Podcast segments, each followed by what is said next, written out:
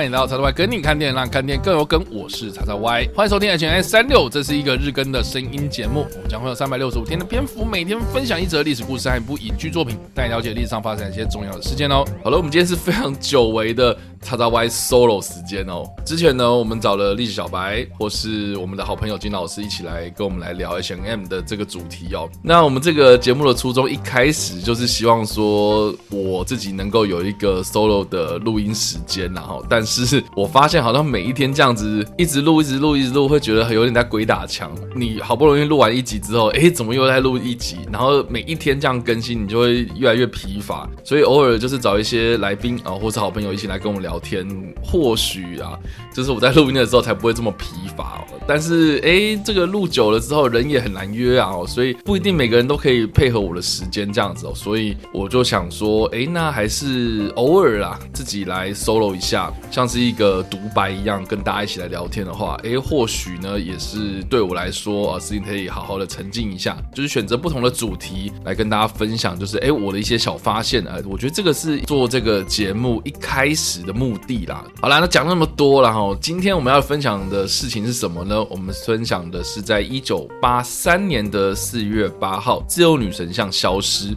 我不知道大家对于这一个事件有什么样的想法，因为我记得一九八三年哦，当然啦，那个时候我还在游啦，一九八七年出生的嘛，但是我记得在我国小时期哦，当时台湾非常非常的流行，像是催眠秀或是魔术秀这种比较大型的舞台表演。当时呢，就有很多这种所谓享誉国际的催眠大师啊，或这些魔术师啊，来台湾上各大的电视台。那当时的电视台呢，也没有像我们现在有第四台这么多台哦，老三台这样子切切切。如果其中有一台邀到了这样的一个表演，那另外两台呢，一定都会跟进。所以大致上就是会有一个非常流行的宣传期，而且大家接受到的这种资讯的管道也不多。像现在我们有很多的串流啦，或是有很多的这个第四台。的这些节目啊，大家收事的来源太多了，所以多多少少很多人的注意力都会被分散掉了。所以当时呢，真的是一个蛮有趣的一个媒体现象哦。但不管怎么样了哈，这个自由女神像消失呢，就是美国的知名魔术师大卫考伯菲，他在一九八三年的四月八号，在他的魔术电视节目上面呢，当着二十位现场的观众呢。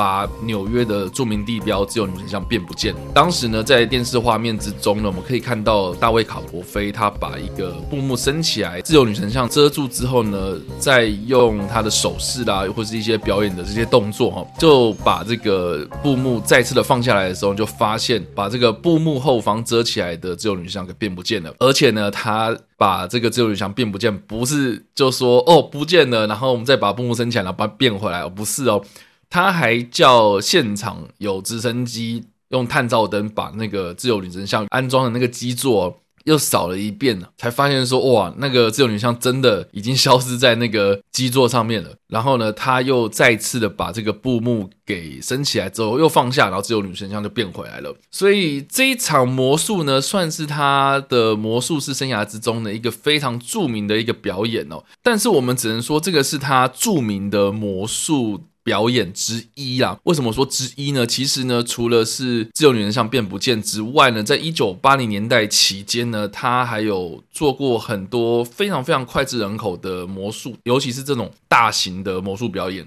包括呢，他漂浮在美国科罗拉多州的大峡谷，还有他肉体穿越中国的万里长城。所以当时他在他的电视节目里面呢，呈现了这三个非常重要的魔术表演的时候呢，就震惊了全球啊。当然，大卫考伯菲这个名字哦，我认为呢是在一九八零年代、一九九零年代期间呢，我们只要一想到大卫考伯菲，就一定会跟魔术师画上等号的一个代名词哦。因为他是当年哦，从十二岁的时候开始学习魔术，青少年时期的时候呢，就成为了美国魔术协会，也就是 SAM。这个组织里面认可的一个最年轻的魔术师，而且呢，他在一九八二年的时候就创办了所谓的魔术计划，是希望透过魔术来帮助一些身心障碍者来恢复他们的一些身体的职能哦，并且呢，获得了美国职能治疗协会的认可。所以其实他是借由魔术的技法、魔术的一些技巧，甚至是魔术这样一个表演呢，让全球这些身心障碍者呢恢复。他们的健康，甚至也把这些幻术带领到主流的电视媒体或者这些。一般大众的生活之中啊，所以我自己是觉得，一九八零年代开始这种街头魔术啊，或是这种大型的魔术表演呢，可以说是从大卫考伯菲他所展示的，像我们刚刚所提到的自由女神像消失、大峡谷漂浮，或者穿越万里长城这些魔术的表演开始崛起的。当然，这三个魔术啊，大家可以去 YouTube 上面搜寻，就可以直接看到这个变魔术的过程，我就不再加以赘述。但是我可以跟大家分分享一下我自己个人对于魔术的看法，因为如果大家去查大卫考伯菲这个人的话。你可以发现说，他这个人现在还是一样非常非常有影响力。他目前哦，他的事业做到什么样的一个规模啊？我可以跟大家分享一下。我查到资料，我觉得很有趣哦。我们这边查到一个资料，他是写说他在一九八七年、一九八八年还有二零零二年的时候有造访台湾，当时在台湾也有造成了很大的轰动。而且呢，他除了是在这些魔术表演上面有努力之外呢，他其实也致力于我刚刚有提到这些慈善公益的活动，还有。呢，呢他自己的魔术事业，他现在的表演呢，当然也不会像过去就是要全球走透透了。他基本上就是集中在拉斯维加斯的米高梅大酒店里面的大卫考伯菲戏院，也就是呢，米高梅大酒店的，就是拿大卫考伯菲来当做是他们的活招牌，每年都吸引到非常非常多的魔术迷或是这些观众啊一探究竟哦。大家如果去查一下资料，就可以发现说，这个大卫考伯菲戏院的入口呢。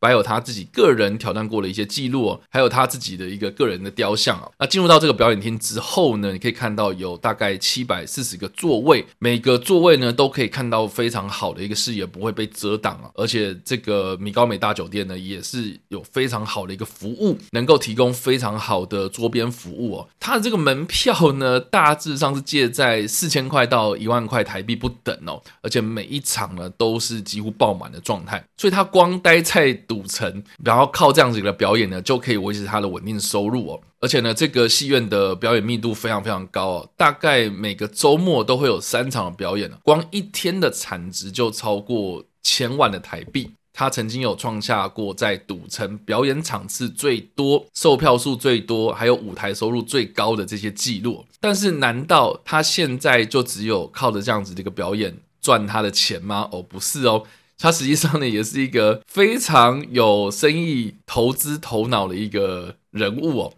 他有很多的房地产，包括在巴哈马这个地方呢，有很多他的一些私人小岛，甚至呢，还有一个小岛是以他的名字为命名哦。啊，当然呢。他有没有去住这些所谓的小岛，或者以他命名的这些地方哦？啊，我们就不得而知了。但是呢，他光在这个地方呢，就有接受一些私密的旅行行程哦，包括呢，在 Musa K 这个地方呢，每一次呢，只接受一组游客，然后一组游客呢，大概是二十四人，就有点像是五星饗宴那个样子哦，就是一个私人招待的行程。然后来提供他们的这些表演，然后给予这种高规格的这种娱乐享受哦，这样子的规格的价钱呢，也是浮动的，一天的售价大概是坐落在四万二到六万美金不等，而且最短呢，你要接受四天的这样子一个行程，换算呢，最低的门槛哦，最低入住的门槛大概是五百万台币哦。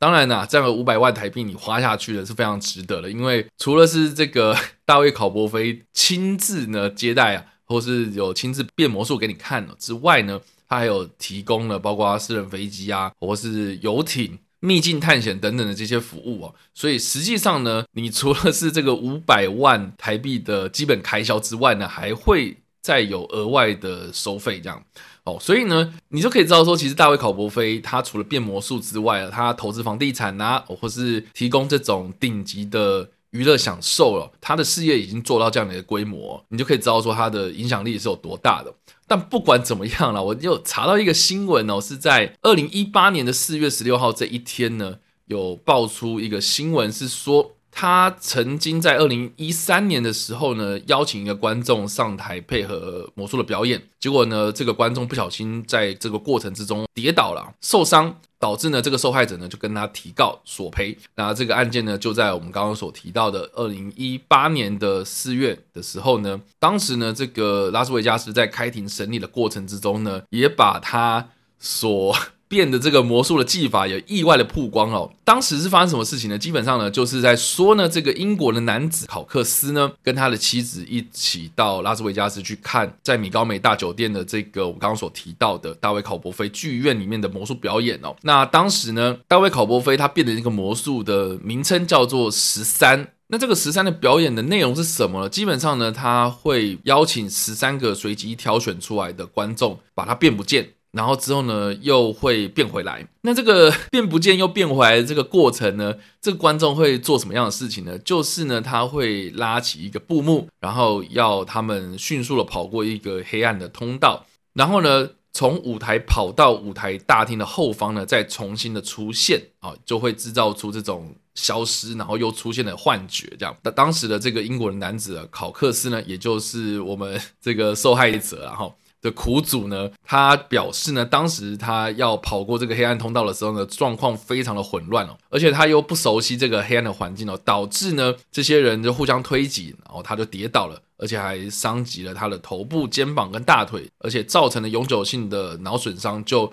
后来了吼。付了超过四十万美金的这个医疗费用啊，而且呢，还让他造成了身心灵受创这样子哦。那考克斯的这个律师就指出呢，他所表演的这个暗道呢，里面堆满了一大堆杂物啊，而且呢，让这些观众在不熟悉的状况之下奔跑，所以呢，在没有事先警告的情况之下呢，这个十三的表演呢是非常的危险，所以就一状告到了法院去哦。那虽然呢，我看到这个资料呢，在二零一八年的时候，他还说这个还在审理之中啊，然后最后面试也不了了之了。但是呢，米高美大酒店跟大卫考伯菲的律师都有回应说呢，这个大卫考伯菲在每一次表演之前呢，他一定会先。亲自的走过这个通道，确保这个通道是没有问题的情况之下呢，他才会展开他的表演哦。所以站在表演方的角度来看的话呢，他觉得哦，这应该是没什么问题的了哈。但不管怎么样啦，这个法院审理的过程之中，他意外的把魔术的技法、魔术的变法、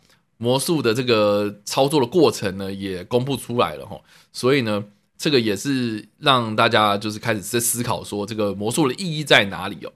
但就我自己个人看大卫考伯菲的表演啊，或是我自己对于魔术的认知啊、或是看到这个案件的时候呢，我自己有一些想法，就是觉得说哈，大家如果有看过克里斯多夫诺兰的那部电影啊，《顶尖对决》，它里面有提到。魔术师在变魔术的时候有三个步骤嘛？第一个步骤呢，就是你要把东西变不见，然后制造一个惊喜的效果嘛。第二个呢，就是你要把东西给变回来，哦，就是要把东西变不见，你要你的能力把它变回来啊，要不然你丢掉，哎，也是变不见嘛，对不对？那第三个呢，除了变不见又变回来。这样的过程还不打紧哦，你还要有第三个步骤，就是化腐朽为神奇，这样子哦，让大家有一个经验，让大家有个惊喜感哦。所以呢，重点就在第三个，所以你变不见又变回来，这个不打紧，你还要制造惊喜哦。这个就是魔术师在表演的过程之中呢，非常。需要注重的这三个，那我觉得也蛮有趣的。大卫考伯菲他有在 GQ 的访谈里面呢，去破解了一些很多部有关于魔术主题的电影作品里面，他们所提到的这些魔术的知识哦。那他就有提到这个顶尖对决里面的这三个步骤，而且还有这个化腐朽为神奇的这第三个步骤嘛。他就说呢，我们魔术师并没有一定要遵守这三个步骤。就是说，魔术师有他们的变法，而且这个变法呢，呃，如果你去看一些什么魔术的书籍啦，都会跟你讲说，哦，变魔术有七种变法哦。但是呢，这个变法一定是大家要遵照的吗？一定要这样做的吗？呃，只能说这些东西都是一些经验谈。就是说，这个魔术的历史已经很久远了，大家都可以归类或是归纳成一些理论哦。那这些理论一定要去遵守吗？他觉得不一定。他自己是觉得啦，哈，有很多的技法啦，是透过现在的科技哈，或是透过很多的这种呃，你可能电视的媒介哦，电影呐，你可以用一些特效来做辅助，然后让大家觉得说，哎，很神奇，怎么会这样做哈？但是实际上最根本、最根本的事情是什么呢？就是你的基础有没有打稳嘛？就我自己个人而言呢，因为以前我在大学社团里面哦。有些学长啦，哈，或是一些同才啊，他们就很迷魔术。然后呢，迷魔术的人呢，他们会做什么事情？就是会拿我们来做练习嘛。然后呢，当我们可能去揭发啦，或或是想尽办法想要去讨论到底这个魔术怎么变的时候呢，其实不管你有没有猜中哦，或是你有没有获得所谓化腐朽为神奇的这样子的一个惊喜哦，其实我自己是觉得那个的结果不是这么的重要。我觉得在过程之中，你有一些脑力激荡，你有去 push 自己去思考某些事情的时候呢，我觉得那个就是。享受魔术的乐趣啊！当然啦、大卫考伯菲在一九八零年代那三个非常重要的魔术表演，奠定了现在的魔术的一些表演的基础哦，甚至是带动了全民对于魔术的这个运动哦。我觉得是功不可没的一个工程，而且呢，他算是一个始祖级人物嘛。从他开始就有陆陆续续这样的表演产出，很多人跟进嘛。哦，后来就有很多什么呃很有名的魔术师啊，街头魔术师啊，哦，对不对？就是在 YouTube 上面呢，就是。如雨后春笋般冒出来这样子，但是我自己个人会觉得，大卫考伯菲他除了是这些魔术表演之外呢，他在一九八零年代的这三个魔术呢，你你要说他是用钱砸出来的，这个也都不为过哦。但是最重要最重要的是什么呢？他的精神是什么？像我们刚刚所提到的这个自由女神像变不见，他想要表达的是什么呢？就是说，在一九八零年代、一九九零年代那个时候，还是在冷战末期嘛。大家有没有思考过一个问题？就是说，自由女神像变不见是代表什么样的意义？就是说，你美国的精神象征变不见，大家会很惊慌失措，大家会觉得，哎，怎么会这个样子？从来都没有想过说，当我们有一天失去了自由女神之后呢，我们的价值在哪里？那另外呢，像是比如说，它漂浮在大峡谷之上。那这个代表什么意义？就是说，大峡谷它是一个大自然的鬼斧神工啊。但是，当我们人可以漂浮在那上面的时候呢，我们是不是就打破了这样子的一个地理的障碍？所以，就有点像是人定胜天的这样子的感觉嘛。那再来呢，穿越万里长城，这又代表什么意思呢？就是自古以来，万里长城就是抵挡外来势力入侵国土嘛。今天你能够人体穿越万里长城，这代表什么意思？就是说，它已经打破了这样的一个。用人为所制造出来的阻隔，所以呢，种种种种的现象，你们就可以知道说，其实他的魔术表演除了是这种让大家在电视机前面惊艳之外呢，它其实也是一种行为艺术。所以我觉得它打破了魔术这个东西只是一个小伎俩啊，或是一个你要说骗人的把戏之外啊，它也传达了某种意念啊，某种的理念来让大家知道说。哦，他想要达到的目的是什么？他想要传达的理念是什么？他想要制造出来什么样的效果，来让更多人去思考当中哦，这个魔术带给我们带来的意义是什么？另外呢，我不知道大家有没有看过一个专门在破解魔术的电视节目，就是一个蒙面的魔术师，然后他专门在。变一些非常非常常见的一些魔术技法啊，像是把扑克牌变不见呐，哦，或是像他也有破解过自由女神像消失是怎么变的。但是他在他的这个破解魔术的这个节目的最后一集呢，就把他的蒙面给摘下来。那为什么原本他要蒙面哦？很多人就会觉得说哦，就是他没走嘛哈，因为他破坏了这个行规啊。哦，明明这个魔术师就是这样变的，然后结果他就去破解人家哦，让大家很多人没饭吃哦。哦，但是呢，他把这个面具摘下来那一个时刻，他就讲了一个非常重要的话。他就说呢，我今天揭露我的身份，并不代表说我今天就是要跟大家来负责或者来做什么事情的。他今天想要传达的意思是什么呢？就是说我们在破解这些简单的或是这种基础的魔术技法的时候呢，我们其实或多或少都是促进了大家对于魔术表演的一个看法，或是我们当中，我们在这个过程之中呢，也获得了变魔术的乐趣。